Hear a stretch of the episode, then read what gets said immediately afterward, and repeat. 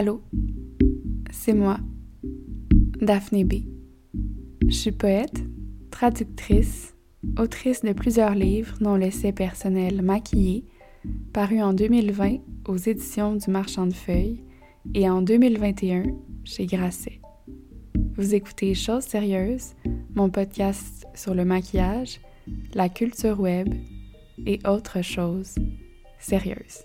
Aujourd'hui, je vais parler d'autothéorie sonore, de soupe d'insectes, de manspreading verbal, d'espace liminal et de creepy pasta, le terme qu'on emploie pour parler des légendes urbaines qui sont disséminées sur le web. Je vais vous parler de tout ça à travers les bruits que j'ai enregistrés sur mon cellulaire cette année, ben l'année passée. Bonne écoute, puis bonne année.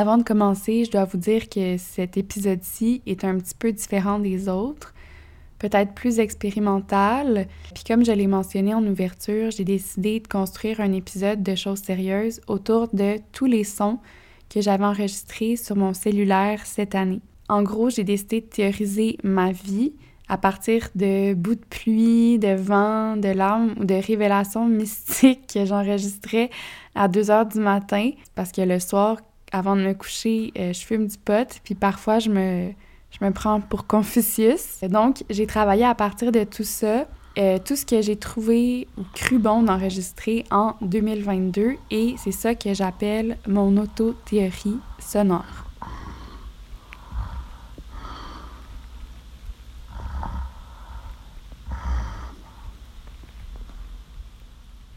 Si t'es la femme d'un astronaute, tu au moment où il arrive sur Terre, que tu devrais être donc fière d'être la femme de l'astronaute, puis d'avoir ses enfants, pis tout, je suis sûre qu'au fin fond de toi, t'es pas vraiment heureuse parce que tu te dis en quelque part, Chris, moi aussi, je voulais être astronaute.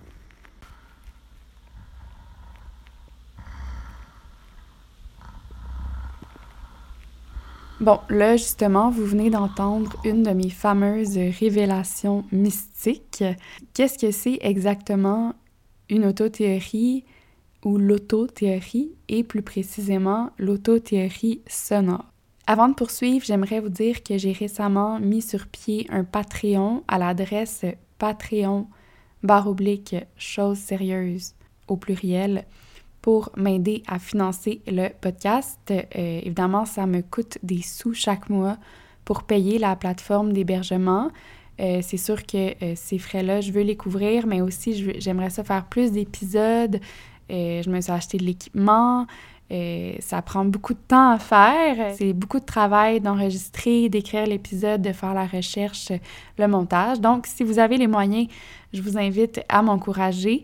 Euh, depuis quelques mois déjà, euh, j'ai des gens qui m'encouragent et ça me fait vraiment chaud au cœur. D'ailleurs, je leur envoie une lettre de recommandation culturelle à chaque mois. Et si vous n'avez pas les moyens de me soutenir, c'est vraiment pas grave, juste de m'écouter ou de partager mon podcast sur vos plateformes, c'est vraiment en masse.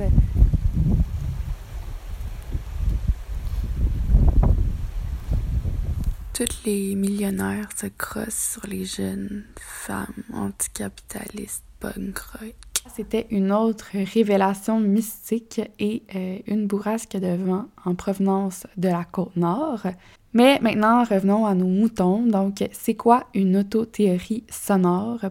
L'autothéorie, c'est un mot que moi, j'ai commencé à employer de plus en plus pour décrire mon travail, en particulier mon essai maquillé. Euh, mais c'est aussi un terme, je crois, qui a été euh, pour la première fois euh, employé par Paul B. Preciado et depuis qui est de plus en plus employé par notamment des écrivains pour décrire leur travail ou, ou dans le milieu littéraire, en histoire de l'art, qui fait l'objet, c'est un terme qui a fait l'objet d'un livre en 2022, le livre de la Canadienne Lauren Fournier, un livre que je me suis d'ailleurs euh, acheté à la librairie John and Quarterly et qui s'appelle Auto Theory as a Feminist Practice in Art, Writing and Criticism, publié au MIT Press. Donc, dans ce livre-là, Lauren va retracer le parcours de toutes sortes d'artistes, hein, pas juste des écrivains, et euh, nous donne sa propre définition de l'auto-théorie. Et en gros, ce qu'elle dit, c'est que ça revient à euh, produire de la théorie, mais en partant de euh, son expérience personnelle à soi, son propre corps, sa propre vie. Donc, habituellement, en science, on, on, part peut-être, je sais pas, de, de données euh, alphanumériques, d'expériences, de, sondages, je sais pas. Mais là, c'est vraiment, euh, ça, ça, ça, ressemble à une démarche autobiographique sans être à, à, proprement parler, pardon, une autobiographie. Parce que oui, ça touche à l'autobiographie, mais c'est aussi euh, une démarche essayistique, c'est une, démarche philosophique et euh, une démarche, bref, qui touche à toutes sortes de modes de pensée critiques. En fait, dans l'autothéorie, l'artiste va vraiment faire de sa matière autobiographique un tremplin vers la production de savoir. Et comme j'ai mentionné tantôt Paul B. Preciado, donc on peut penser à son livre Testo Junkie où il va euh, parler de sa sexualité et de son genre et philosopher en fait sur ces deux, euh, deux choses-là en s'auto-administrant de la testostérone pendant 236 jours. Ça, on peut considérer ça comme une autothéorie. L'autrice de Autotheory as a Feminist Practice in Art, euh, comme je vous dis, Lauren Fournier, va dire, et je la cite, l'auto, dans l'autothéorie, c'est l'intégration du soi à la philosophie ou à la théorie. Et euh, Fournier considère que c'est une démarche un peu provocante de faire de l'autothéorie parce que, effectivement, historiquement, l'intégration du je, donc c'est-à-dire de l'intime, dans la théorie, c'est quand même quelque chose de controversé. Euh, cette démarche-là, parce qu'en général, on veut pas d'un savoir qui est subjectif, euh, qui est basé sur l'expérience personnelle de quelqu'un. On prétend toujours atteindre ou tendre vers un savoir euh, soi-disant objectif, une grande vérité, genre. C'est d'ailleurs ce qu'on m'a enseigné quand j'étudiais. Et c'est aussi pour cette raison-là, par exemple, que la plupart des mémoires de maîtrise et même des thèses de doctorat sont écrits au nous de Monesty. Donc, nous pensons que les papillons sont des insectes, blablabla. Bla, bla. Parce que écrire au nous, ça a l'air moins subjectif et euh, suspicieux qu'écrire au je, apparemment. Moi, je trouve ça un peu hypocrite euh, parce que euh, nous, de modestie ou non, donc peu importe le pronom qu'on emploie, la connaissance, elle n'est jamais divorcée du corps qui pense. Au contraire, on va penser toujours à partir du corps, à partir de, oui, de notre tête, mais de nos cicatrices, de notre vécu, euh, de notre condition, etc., euh, etc. Pour, euh, pour parler aussi du, du fait que c'est une démarche quand même subversive, l'autothéorie, c'est parce que le mode autobiographique est souvent dénigré aussi en littérature.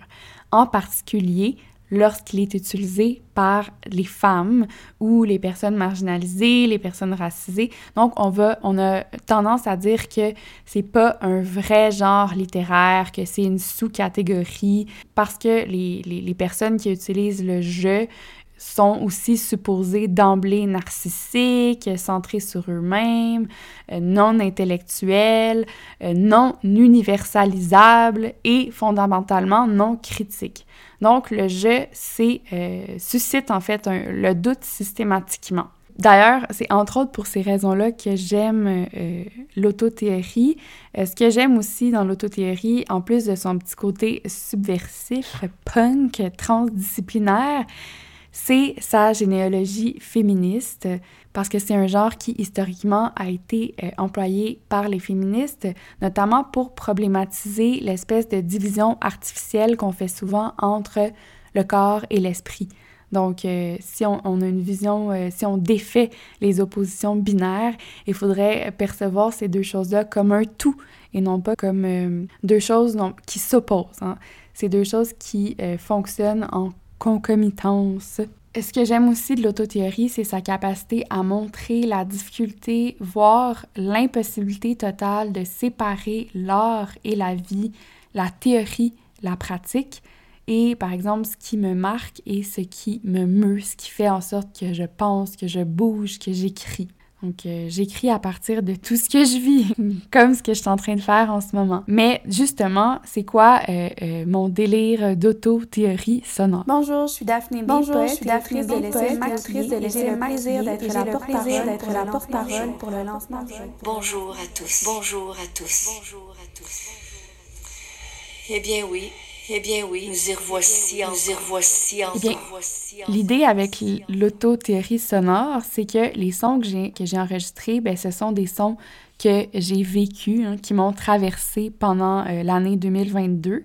Donc, que ce soit Céline Dion qui est malade et qui doit euh, faire un post Instagram sur le sujet, pauvre Céline, ou moi qui me pratique à être une porte-parole euh, émérite en m'enregistrant euh, sur mon cellulaire, ben, tous ces sons-là ont fait partie de mon expérience, de mon paysage sonore, entre guillemets, euh, paysage intérieur aussi de 2022.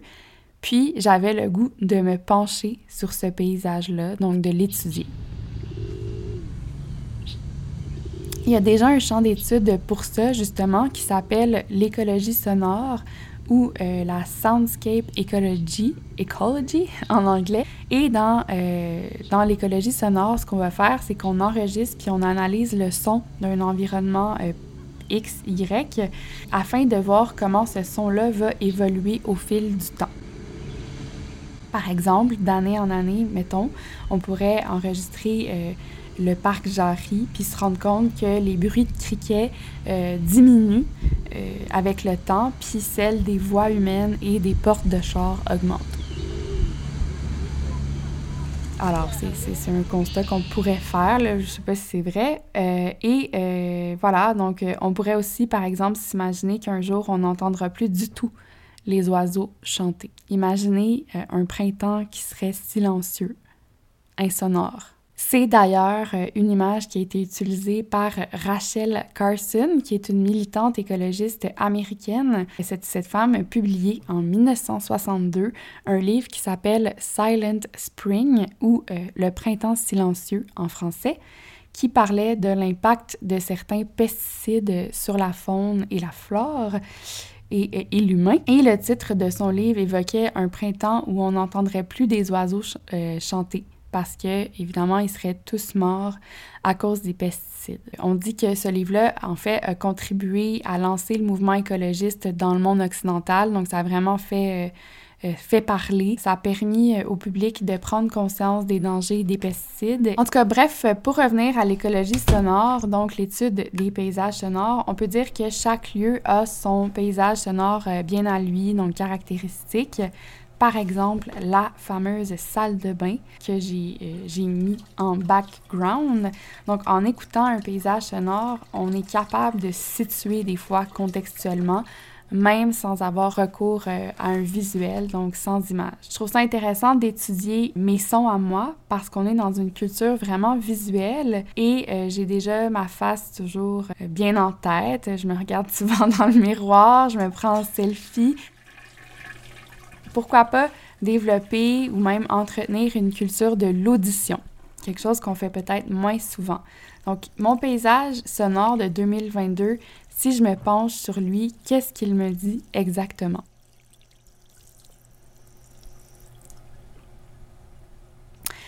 Là, je veux juste vous dire, euh, by the way, que l'espèce de d'enregistrement de salle de bain que j'ai mis en background, ben c'est pas un son qu'il y avait dans mon cellulaire. Là, j'ai triché.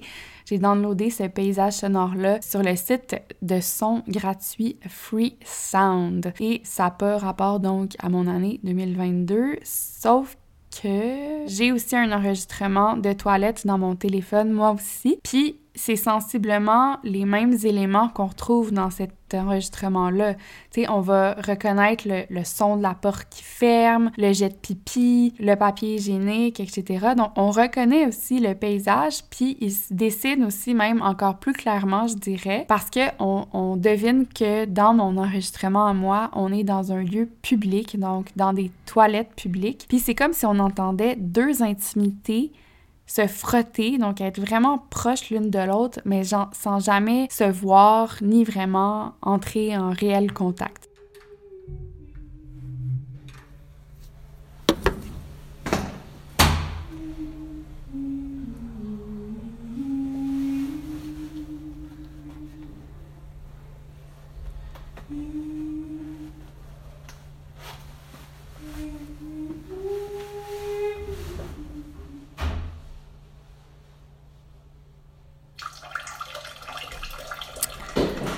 Dans cet enregistrement-là, j'étais dans une toilette publique et quelqu'un chantait.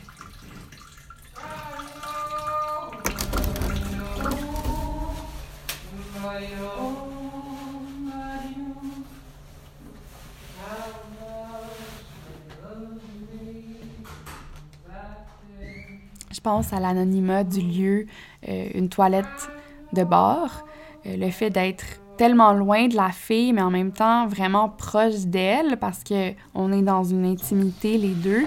Euh, je la surprends moi dans un moment d'intimité parce qu'elle chante. Euh, puis elle-même, elle devine ma présence de l'autre côté de la porte parce qu'elle entend mon jet de pipi. Et je trouve que les toilettes, ça représente peut-être un lieu paradoxal, en tout cas les toilettes publiques, un lieu presque même contradictoire parce qu'il est à la fois tellement privé puis tellement public, tellement intime puis tellement ouvert à tous. C'est vraiment particulier. Comme si j'étais nulle part quand je suis dans une toilette publique. Euh, je suis certainement pas chez moi. Pour tout vous dire, je sais même pas à quoi elle ressemblait la fille parce que euh, elle est partie avant que moi je sorte de mon cubicule, mais son chant m'a vraiment touchée, puis je suis contente qu'elle se soit pas gênée pour le chanter.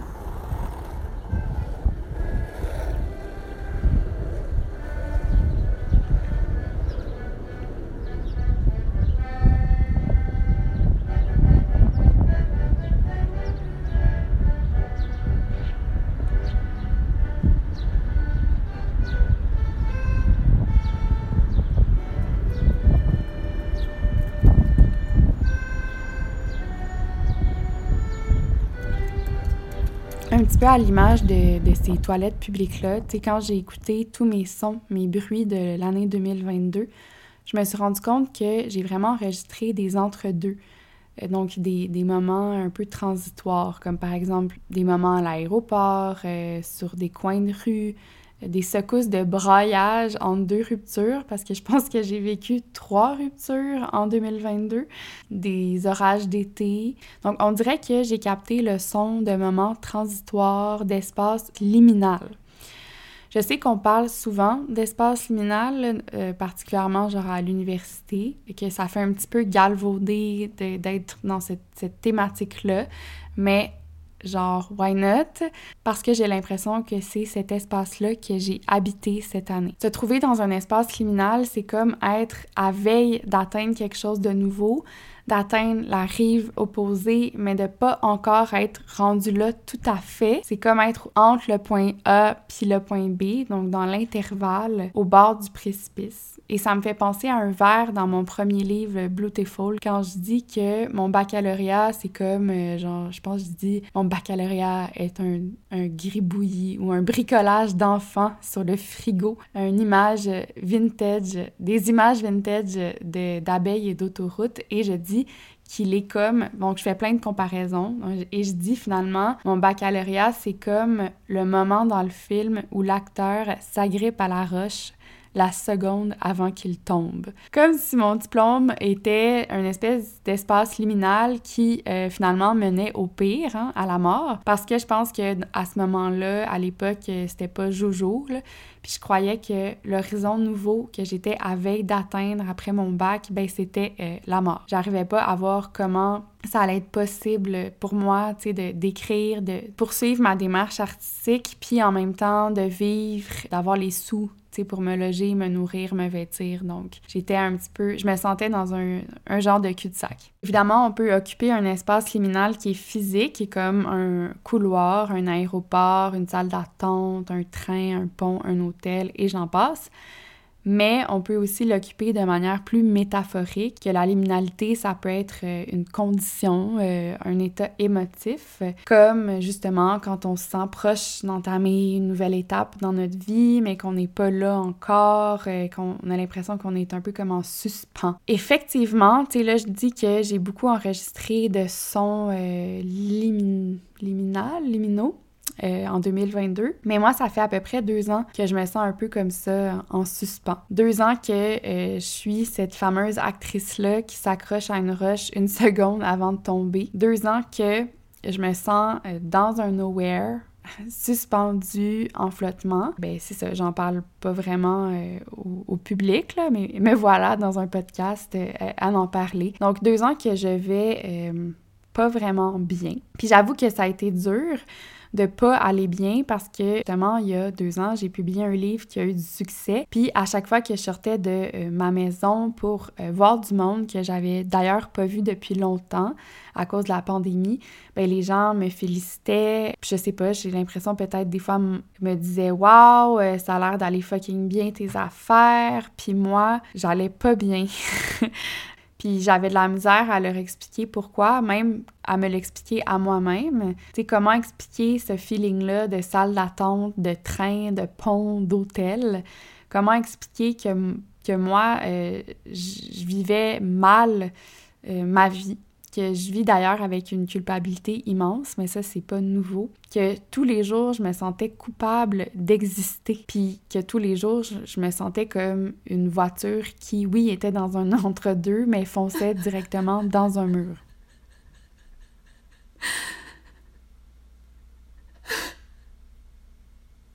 Et des fois, pour faire taire ma culpabilité, euh, l'anxiété aussi que génère cette culpabilité-là, ben, je magasine en ligne. Et je, dis des fois, mais je dirais dire trop de fois. J'écris la nuit. Euh, je fais mes contrats aussi la nuit, donc à des heures pas possibles, euh, entre minuit et 3 heures du matin, parce que souvent, ben, un, je me lève tard, mais le jour, je passe mon temps à euh, me livrer à certaines compulsions. Par exemple, cliquer sur des photos de vêtements. Et euh, je sais pas, pour ceux qui magasinent en ligne, ça, euh, vous allez comprendre, mais tu sais, par exemple, vous visitez une page, puis là, en bas de la page, à droite, il y a comme tous les autres numéros de page qu'il peut avoir, genre 1, 2, 3, 4, 5. Puis moi, il faut que je clique sur toutes les fucking pages. Puis des fois, il y en a 70 des pages de vêtements pour femmes en solde. Puis quand j'ai fini avec, par exemple, les pages sur les robes, ben là, il faut que je clique sur la catégorie accessoires. Puis là, je clique sur la catégorie manteau, blouson, chaussures, top, bottom. Puis ça finit donc, euh, c'est comme mon sport favori ou genre ma maladie. Puis, pour vrai, je perds vraiment des heures à cliquer sur des cossins. Puis, c'est ça l'affaire, c'est pas nécessairement que j'achète compulsivement plein de cochonneries, mais que je passe des heures à magasiner.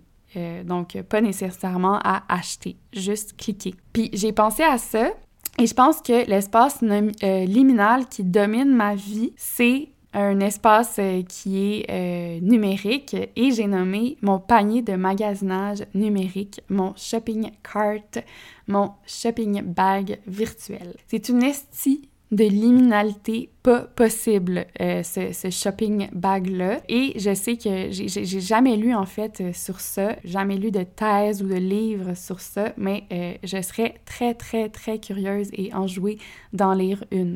si, quelqu'un écrit une thèse sur les paniers de magasinage numérique, hit me up! Donc, en anglais, euh, quand on dépense un peu trop pour combler un désir et pas un besoin, on, va, on dit qu'on splurge. Euh, donc, souvent, les, par exemple, les YouTubers, les influenceurs parlent de splurge. Et je sais pas pour vous, mais moi, j'aime beaucoup ce mot-là parce qu'on dirait qu'on entend l'excès dans le mot. Euh, dans le mot splurge, il y a l'espèce de splooch que ça fait quand on perd notre argent, qui, qui a l'air de... C'est comme si notre cash s'évadait comme de l'eau qui coulait de nous. Et euh, voilà, donc euh, le, splurge, la, logique du splurge, de la razzia aussi, euh, du haul, comme on dit en anglais, le H-A-U-L, ça fait partie aussi de la culture web.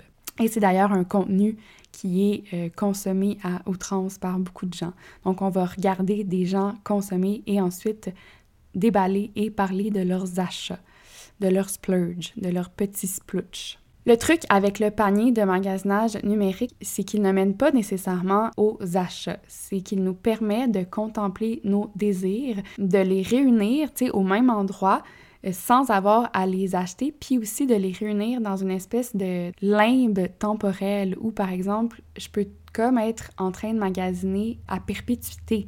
Parce que, en quelque part, si je réouvre mon ordinateur puis que je réouvre certaines pages web, ben mes items vont toujours se trouver dans mon panier ou dans mes paniers, devrais-je dire. Et en cliquant sur des cossins puis en les organisant, ben on a vraiment l'impression qu'on les manipule, qu'on les touche pour vrai à ces foutu désir-là. L'autre chose, c'est qu'il n'y a pas trop de friction dans le magasinage en ligne. Friction, c'est le terme qu'on emploie dans le langage web pour parler de tous les éléments qui vont gêner un consommateur dans sa course. Donc, tout ce qui peut aussi le ralentir ou le décourager et faire en sorte finalement qu'il n'achète point de choses. Donc, par exemple, il y a beaucoup de friction dans le magasinage physique. On a besoin de se déplacer, euh, de faire la queue parfois, de parler à une vendeuse ou un vendeur, euh, de changer dans une cabine, euh, de traîner des sacs avec soi. donc, la friction est considérablement réduite hein, dans le magasinage en ligne. Il suffit par exemple de cliquer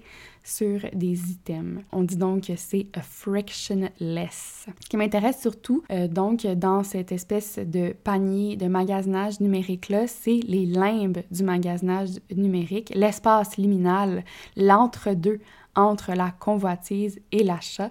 Donc, cet espace de, panier-là qui nous permet en fait de euh, laisser nos désirs en suspens. Et cet entre-deux-là, il peut durer longtemps, comme j'ai dit. Par exemple, moi, ça fait des semaines, voire des mois que souvent je peaufine et j'enrichis le contenu de chacun de mes paniers numériques. Donc, sur Etsy, euh, le site Etsy, par exemple, je passe des heures à ajouter des choses à mon panier, contempler les choses que j'ai dans mon panier, supprimer des choses de mon panier. Donc, c'est une danse infinie. Et euh, finalement, beaucoup de ces choses-là, ben, je les achète pas, mais j'ai quand même passé des heures à les tripoter euh, numériquement. Parce que pour moi, c'est le processus qui est jouissif, la contemplation des biens, le fait de les mettre dans un panier éternel. Et d'ailleurs, je dois dire que euh, le magasinage compulsif, euh, l'addiction au magasinage en ligne, hein, c'est pas nécessairement calculé par le nombre d'argent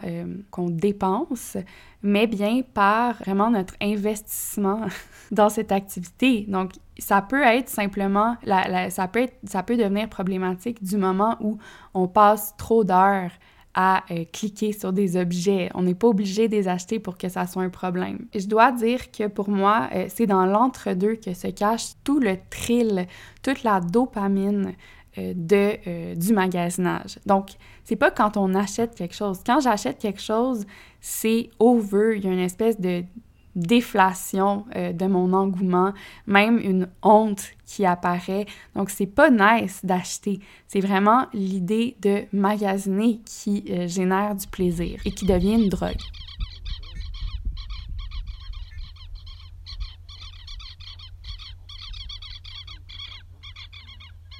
Pour la petite histoire, c'est un ingénieur allemand, Stefan Schambach, qui aurait inventé le concept du panier d'achat en ligne au milieu des années 90. Et le panier comme tel, le panier de magasinage qu'on connaît, il a seulement été inventé en 1937. C'est un dénommé Sylvan N. Goldman qui a inventé ceci, donc un shopping cart pliable avec des roulettes, et il l'a mis sur le marché en 1939. En fait, il l'a introduit à ses consommateurs parce que, euh, si je ne me trompe pas, c'était un, commerçant. Croyez-le ou non, flop total. Pourquoi? Bien parce que les hommes se sont, se sont sentis émasculés à l'idée de pousser un panier pour transporter euh, des affaires. Donc, euh, pauvre patriarcat. Et les femmes, quant à elles, ben, elles ont vu ça comme une autre poussette de plus à pousser. Donc, elles avaient déjà assez de pousser leurs enfants. Voulaient pas en plus pousser leur épicerie. Donc, pour populariser euh, le fameux euh, panier d'épicerie, euh, Goldman a dû engager des acteurs hommes et femmes pour influencer le monde à se munir des paniers à roulettes et les utiliser. Donc, il y avait littéralement des acteurs femmes et hommes qui faisaient assemblant de pousser des paniers d'épicerie dans son magasin. C'est étrange que ça fasse aussi euh, peu longtemps euh, que ces fameux paniers existent parce qu'ils sont vraiment maintenant omniprésents euh, dans nos vies et on reconnaît très très très facilement l'icône parce qu'ils sont en fait ils sont apparus en même temps que les supermarchés et ça fait pas longtemps que les supermarchés existent. Donc c'est ces géants magasins où on trouve de tout même un ami. Euh, donc, j'imagine que euh, back in the days, ben, on achetait en moins grosse quantité, puis on achetait aussi dans des magasins qui étaient spécialisés. Donc, par exemple, les fruits dans une fruiterie, la viande dans une boucherie, ainsi de suite. Donc, j'imagine qu'on avait besoin de moins de jus de bras pour transporter nos marchandises. Mais pourquoi il... il, hmm? Tout ça me fait penser, tant qu'à parler d'espace liminal, à l'esthétique liminal space qui est très populaire euh, euh, sur le web. Donc, euh, une sous-branche, une sous-niche de cette vaste culture web, ma foi. Donc, vous pouvez taper le liminal space sur Google et vous allez voir beaucoup d'exemples. Je sais, je dis mal Google, mais les gens trouvent ça drôle. Je crois qu'il faut dire Google. je sais pas, mais mes amis rient beaucoup. Anyways, donc tapez Liminal Space sur Google et vous allez voir un paquet d'images, notamment des images de vieux centres commerciaux abandonnés.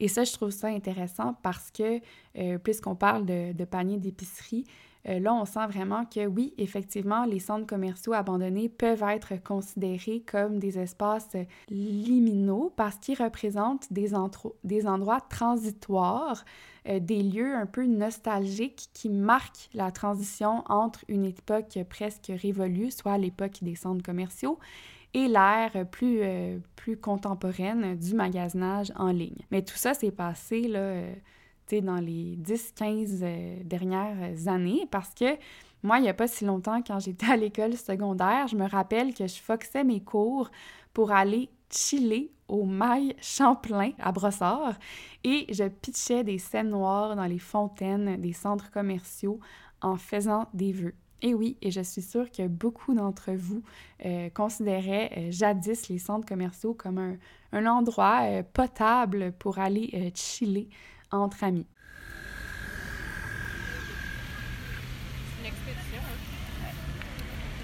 Donc, comme je le disais, cette année, je filais pas tant que ça, ce qui m'a amené à perdre beaucoup d'heures et magasiner en ligne de façon compulsive. Alors, j'ai cliqué sur beaucoup, beaucoup de choses, comme par exemple une mandoline pour couper mes légumes en tranches fines, fines, une mandoline relativement cheap qui me fait peur à chaque fois que je l'utilise d'ailleurs, une souris d'ordinateur Bluetooth, une robe blanche style robe de mariée, et oui, des rubans pour les cheveux, un collier graine de riz avec mon nom écrit dessus, un petit revival des années 90, un habitat pour les singes de mer, un masque capillaire très cher, 120 capsules de berbérine, un stylo Tide, un carnet de 240 pages euh, avec une couverture bleue hortensia, trois moules à gâteau, etc., etc. On dirait le panier d'épicerie de d'une comptable. je sais pas, rien, j'ai rien contre les comptables. Et cette année-là où je ne filais pas, comme j'ai dit, j'ai enregistré souvent dans des espaces liminaux, mais aussi des bruits rassurants, des bruits qui me calmaient, des bruits que j'entendais dans des espaces que j'habitais pas, évidemment, donc des espaces où j'étais de passage, en voyage. Par exemple, le clapotement des vagues au chalet d'une amie, ou moi qui essaie de neutraliser mes pensées négatives en écoutant une espèce de YouTube, euh, genre harmonie, méditation, nature. Euh, le bruit des rues en Argentine, le vent, un monsieur qui parle de l'Antarctique à sa femme dans un aéroport, etc.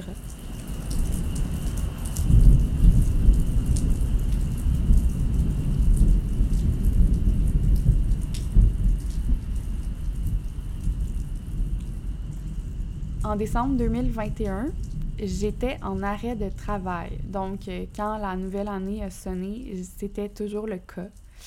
Euh, tout allait mal, j'avais des pensées suicidaires. Euh, oui, j'ai souffert, comme beaucoup d'entre nous, je pense. j'ai quitté ma job en 2022. Je me suis dit que j'allais faire des demandes de bourse, à Vienne que pourra.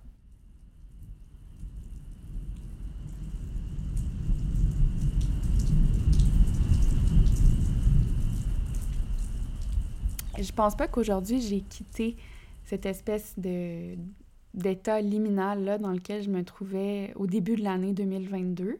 Je sais pas, tu sais, je, sais toujours pas ce qui m'attend demain, quel contrat, quelle patente, blablabla, bla, comment je vais payer mon loyer dans six mois.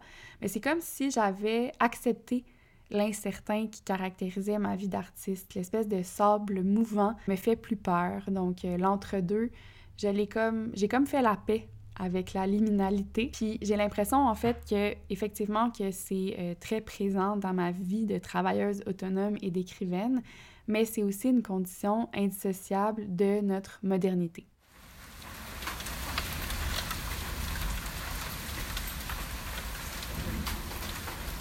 J'en ai parlé dans plusieurs textes que j'ai écrits avant, mais j'aime beaucoup le concept de modernité liquide, qui est euh, un concept amené par le sociologue Zygmunt Bauman, euh, qui a d'abord, qui a en fait décliné ce concept-là à toutes les sauces. Donc, il a parlé de modernité liquide, il a aussi parlé de temps liquide, d'amour liquide.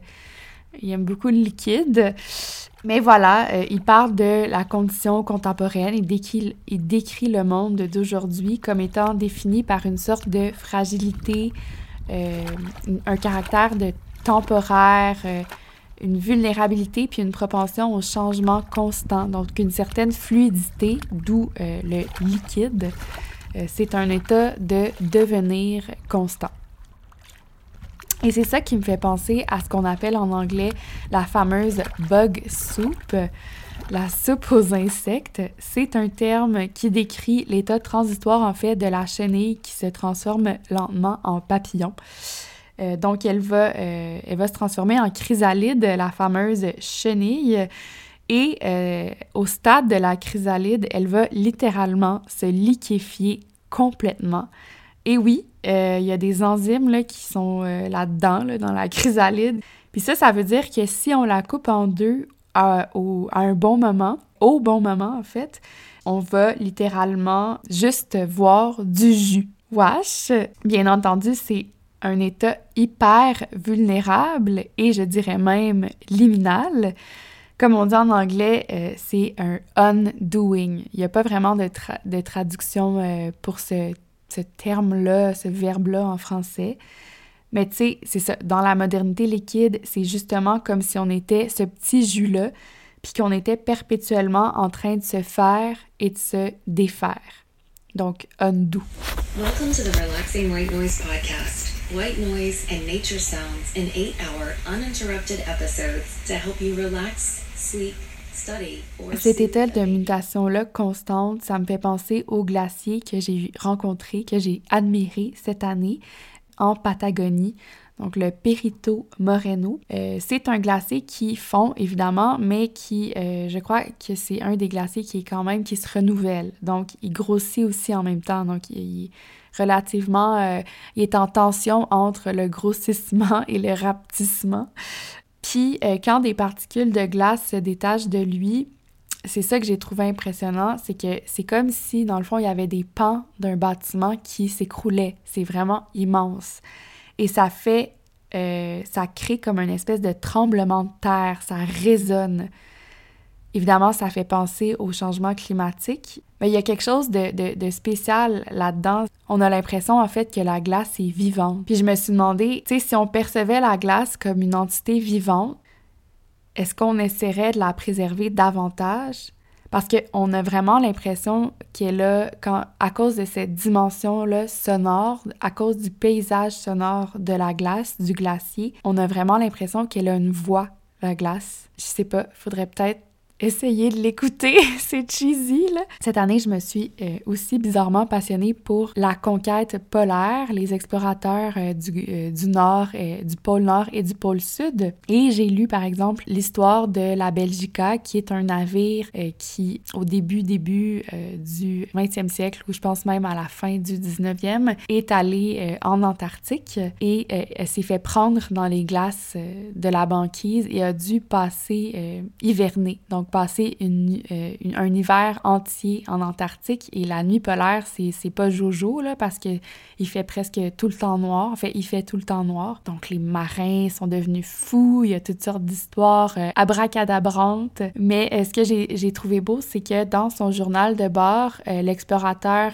qui était à bord de la Belgica, Georges Lecointe, qui est né en 1869, parle du son de la glace, puis dit et là, je vous cite son journal de bord. Les glaces jettent des cris ressemblant à des vagissements humains. C'est la voix de la jeune glace qui se forme. C'est l'enfant qui dit ses premiers mots. Plus tard, la banquise parlera encore.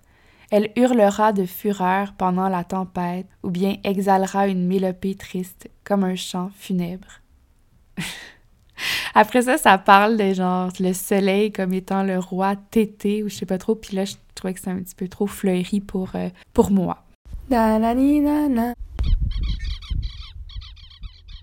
Ah oui, puis euh, à mon sens aussi, les espaces liminales, c'est des espaces qui, ou je sais pas s'il faut dire liminaux, mais en fait, ces espaces-là sont des endroits qui appartiennent à tout le monde. C'est comme un peu, pas des espaces nécessairement publics, mais des non-lieux. Puis dans ces espaces-là, il y a parfois des gens justement qu'on connaît pas, des inconnus, du monde qui décident de nous parler, de nous toucher, de nous siffler, et vous avez deviné des vieux monsieur fatigants, ou juste des monsieur tout court. Et d'ailleurs, j'en ai même enregistré deux sur mon cellulaire cette année, incroyable. La misogynie aussi fait partie de mon paysage sonore 2022. Puis, euh, je me disais que cet étalement-là masculin dans mes sons, bien, je pouvais appeler ça du manspreading verbal. Évidemment, on sait que le manspreading, puis là, je prends l'espèce de définition de Wikipédia, c'est une posture genrée masculine euh, dans l'espace public, donc particulièrement dans les transports en commun, le métro, où euh, on parle de certains hommes qui vont se tenir assis, mais avoir les jambes super écartées, prendre de la place, déborder sur les sièges adjacents, parfois nous nous frôler, donc nous s'imposer à nous un peu, puis euh, s'écarter euh, les jambes, des fois presque pour nous montrer leur entrejambe. Euh, mais je pense qu'il y a l'équivalence sonore qui peut aussi se produire, donc appelons ça le manspreading verbal. Exemple. Ouais des petites tonnes qui se donnent à tout le monde.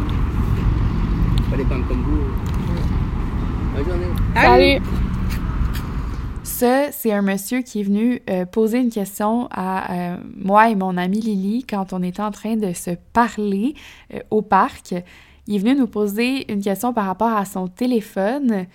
Puis, comme il était vraiment fatigant puis il partait plus, j'ai décidé de l'enregistrer. Puis on, entend vraiment mal dans l'enregistrement, mais il finit par clore la discussion en nous disant Des petites connes qui se donnent à tout le monde, c'est pas des femmes comme vous. OK. Fait que voilà. Euh, merci, monsieur anonyme du parc. Et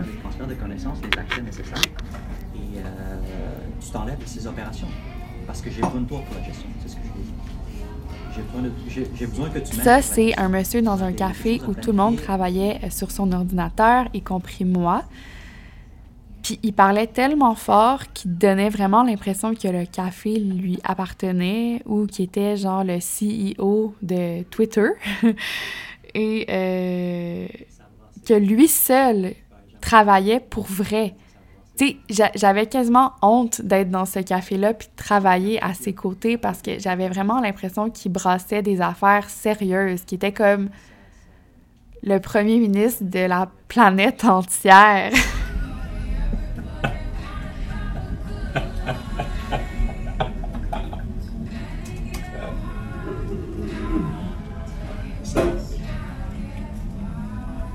Hein? Puis c'est pour ça qu'il avait besoin de parler fort, tu sais, pour exprimer son statut dominant.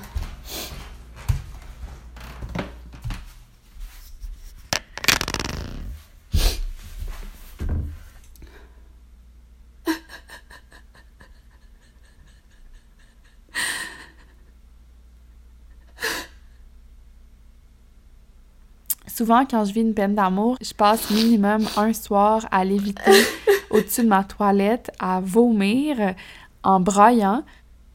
Pour moi, c'est vraiment euh, un espace liminal, une transition. Euh, c'est le deuil qui s'annonce, mais c'est aussi une espèce de rituel, j'ai l'impression. Daphné, s'il te plaît, appelle-moi, on va parler.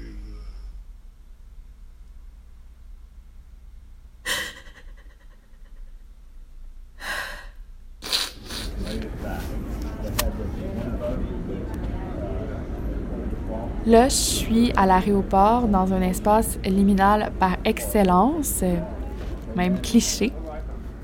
Et j'écoute le gars derrière moi qui parle d'exploration polaire, un sujet euh, qui me passionne, je vous l'ai dit.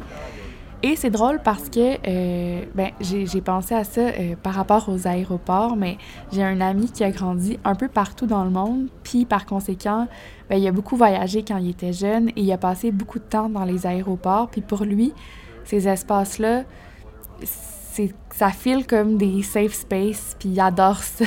il m'a même dit qu'il bouquait toujours ses vols d'avion une journée à l'avance pour pouvoir chiller une journée entière à l'aéroport, puis euh, dormir sur un banc, genre. Mais au-delà du lieu, la liminalité sur Internet s'est euh, rendue une vibe. Donc, tantôt, je parlais du hashtag liminal space. Donc, c'est plus nécessairement rendu un lieu, mais vraiment une ambiance. Et c'est plus nécessairement non plus lié à cette espèce d'idée de passage transitoire. C'est vraiment un courant esthétique qui est, qui est apparu autour des années 2019-2020. Euh, Les utilisateurs de 4chan, Reddit et Tumblr, entre autres, ont commencé à publier un mélange d'images qui instillait une forme de nostalgie et de malaise euh, et ils ont nommé ça euh, Liminal Space, hashtag Liminal Space. Et il y a toutes sortes de, photos là-dessus. Je vous invite à aller consulter euh, le Reddit Liminal Space. ben, ces photos-là sont pas nécessairement en lien avec la définition originale du concept de l'espace liminal. ceci dit, les lieux qui sont photographiés sont toujours un peu comme les images de centres commerciaux abandonnés dont je vous ai parlé, sont toujours un peu creepy. D'ailleurs, il y a même un son distinct qui est rattaché à cette esthétique-là, euh, une ambiance sonore, et je vous en ai déniché une sur Free Sound.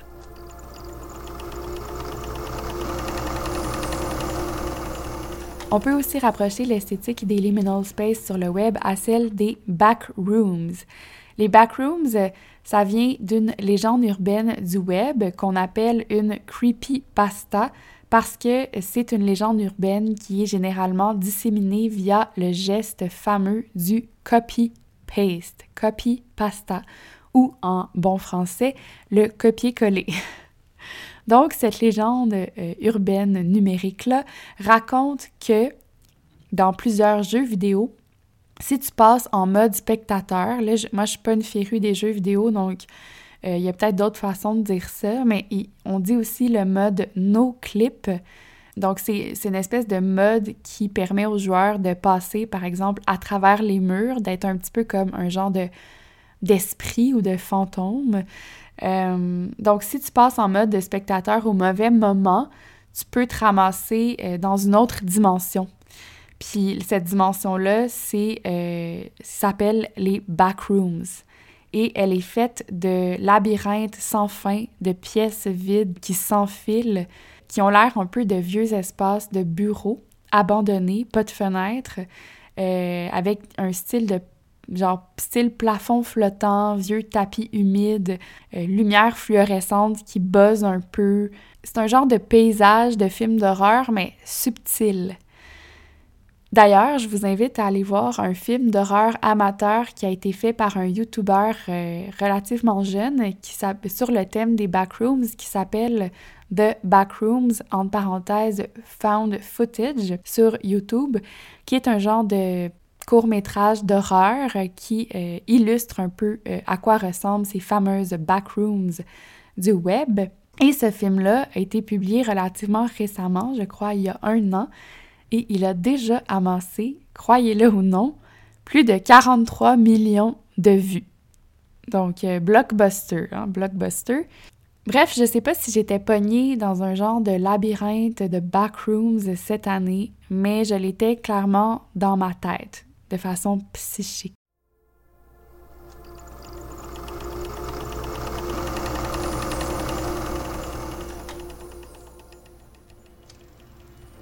À la fin de mon année, euh, heureusement, euh, j'ai eu la chance d'aller en Argentine pour lancer la traduction espagnole de mon livre Maquillé. Puis là-bas, j'ai vraiment eu l'impression de sortir de mon espèce de soupe d'insectes, puis de retrouver un sentiment d'unité.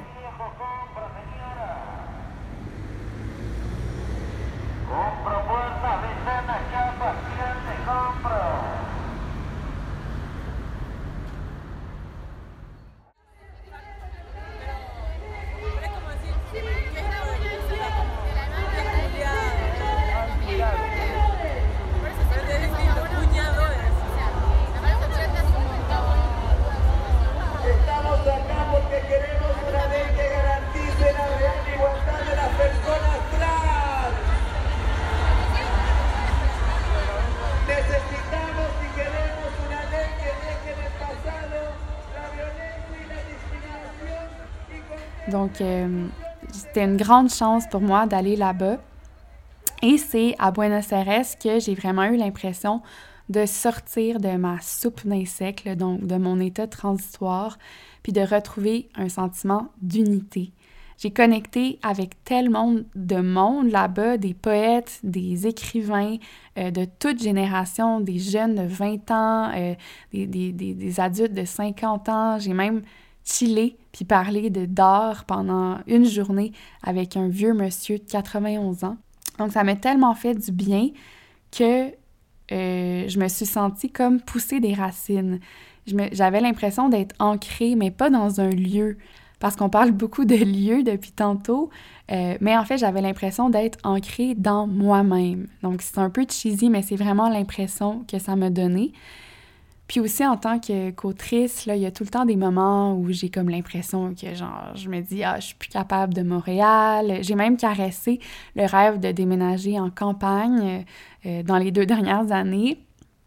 Puis des fois, j'ai des moments de doute par rapport à comme au milieu littéraire auquel j'appartiens, puis tout ça. Puis là-bas, ça, ça me fait du bien parce que de un, j'ai rencontré une scène littéraire qui m'a beaucoup fait penser au Québec par sa fougue, son dynamisme et sa liberté. Ici, on ne le dit pas assez, mais les littératures des Amériques euh, sont très, très, très libres, euh, contrairement aux littératures européennes. Parce que, évidemment, oui, les, littératures européennes ont un, certain euh, précédent où elles sont dominantes, mais ce sont aussi des littératures qui reposent sur des traditions qui sont millénaires. donc, c'est très difficile d'être un écrivain, je pense, en Europe parce qu'on a toute cette tradition-là qui nous pèse sur les épaules. Alors que en Amérique, il y a une espèce de, de liberté, d'inventivité, euh, euh, une forme de... On est décomplexé. Puis j'ai retrouvé ça en Argentine, mais aussi un milieu euh, littéraire qui était très, très, très horizontal. et ça, ça m'a vraiment fait du bien. En fait, là-bas, c'est... On m'a expliqué que la littérature, euh, la création littéraire en particulier, elle n'est pas enseignée ou elle n'était pas enseignée pendant longtemps à l'université. Donc l'écriture, ça passe pas par l'université. Euh, cet enseignement-là, elle se fait dans les maisons des écrivains.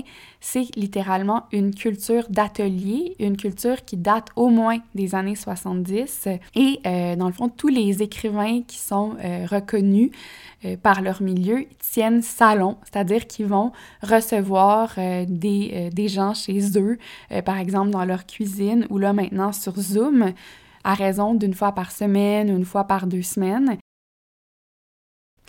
En revenant de Buenos Aires, j'ai décidé d'aller écouter les matchs de soccer euh, de la Coupe du Monde avec mon amie euh, québécoise et argentine Camila euh, parce que le premier match avait lieu alors que j'étais encore à Buenos Aires, puis c'était vraiment quelque chose. ça jouait à 7 heures le matin, puis à 7 heures le matin, t'entendais les gens crier dans la rue.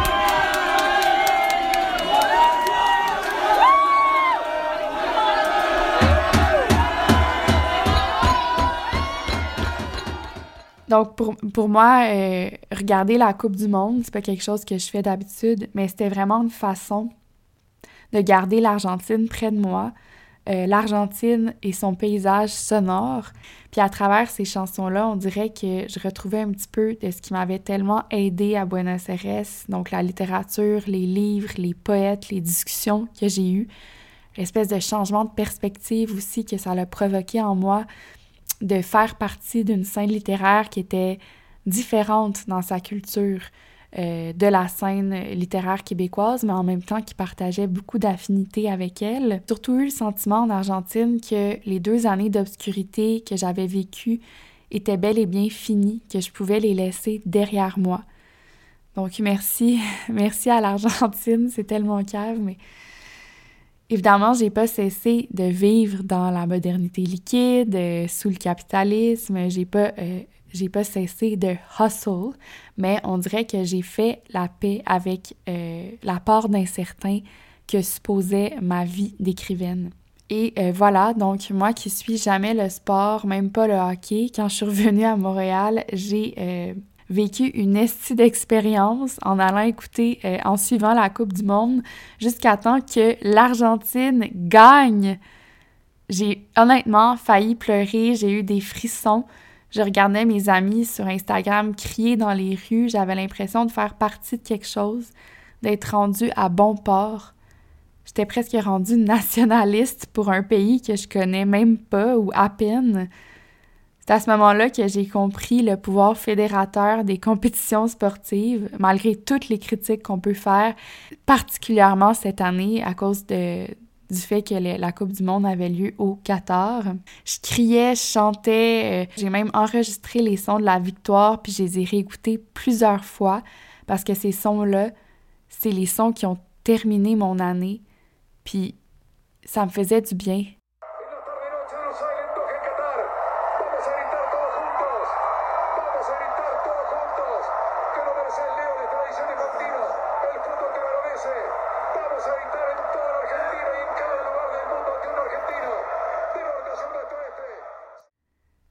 Voilà, c'est tout pour mon autothéorie sonore. Euh, j'espère que vous avez apprécié le concept.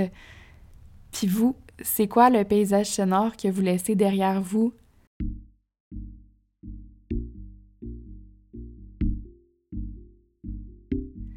C'était Chose sérieuse, mon podcast sur le maquillage, la culture web et autres choses sérieuses. Le jingle d'ouverture et de fermeture est une création d'Andy Pobleté, alias Akab Daddy, et le visuel est une création de Sophie Latouche. Partagez, suivez-moi sur les réseaux sociaux ou écrivez-moi euh, à l'adresse Instagram de Choses Sérieuses, at Choses Sérieuses au pluriel. Merci et à la prochaine!